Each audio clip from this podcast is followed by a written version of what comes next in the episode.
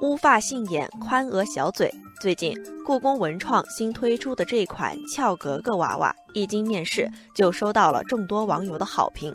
上架后不久，销售量就过百。但是就在二十二号晚上，故宫淘宝发声明称，接到很多热心朋友的意见，认为此款娃娃身体部分跟国外某品牌娃娃身体相似，因此即刻停售此款娃娃，已经售卖的一律退款召回。哎呀！与之前的侵权抄袭事件不同的是，这次故宫文创的主动下架侵权产品行为，获得了不少网友的称赞。网友钟楼青台说：“这一次故宫文创把可能面临知识产权纠纷的官司，完美转换成保护知识产权的典范。”网友草莓牛奶也点赞故宫文创的召回行为，称赞故宫带头拒绝抄袭是好样的。面对知识产权问题，网友们也是眼睛里面不揉沙，纷纷表示知识产权问题不容忽视。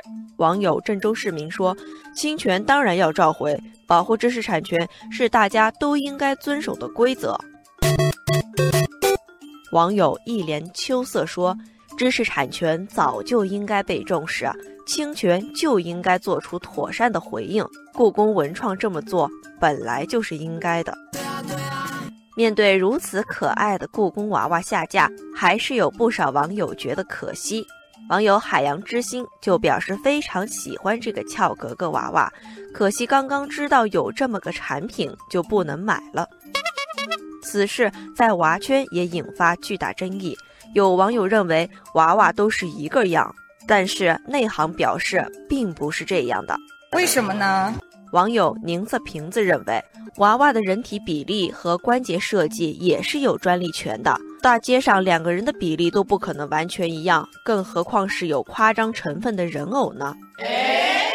在纷纷扰扰的争论之中，不少人从中看到了中国制造的崛起和尊重原创的可贵匠心。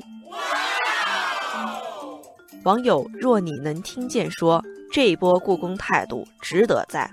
外行看到的都是热闹，其实娃娃构造是有讲究的。有人看到了抄袭，而我看到了中国制造的崛起。态度决定一切。网友西洋画也说，从已发布的声明来看，故宫文创方面没有错，因为说只设计了脸部和衣服，工厂方也没有错。因为说有身体模型专利，提出质疑方也没错，因为确实与另一个关节模型雷同。故宫方及时召回，我觉得更是维护了故宫文创和中国制造的尊严。